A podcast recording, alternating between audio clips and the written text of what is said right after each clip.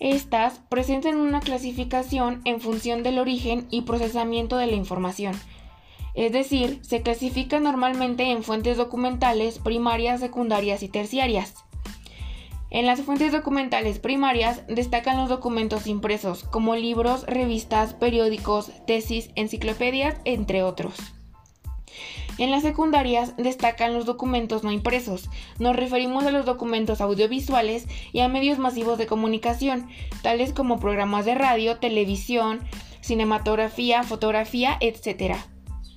En las terciarias nos referimos a los documentos digitales, es decir, videojuegos, blogs, podcasts, redes sociales, etc.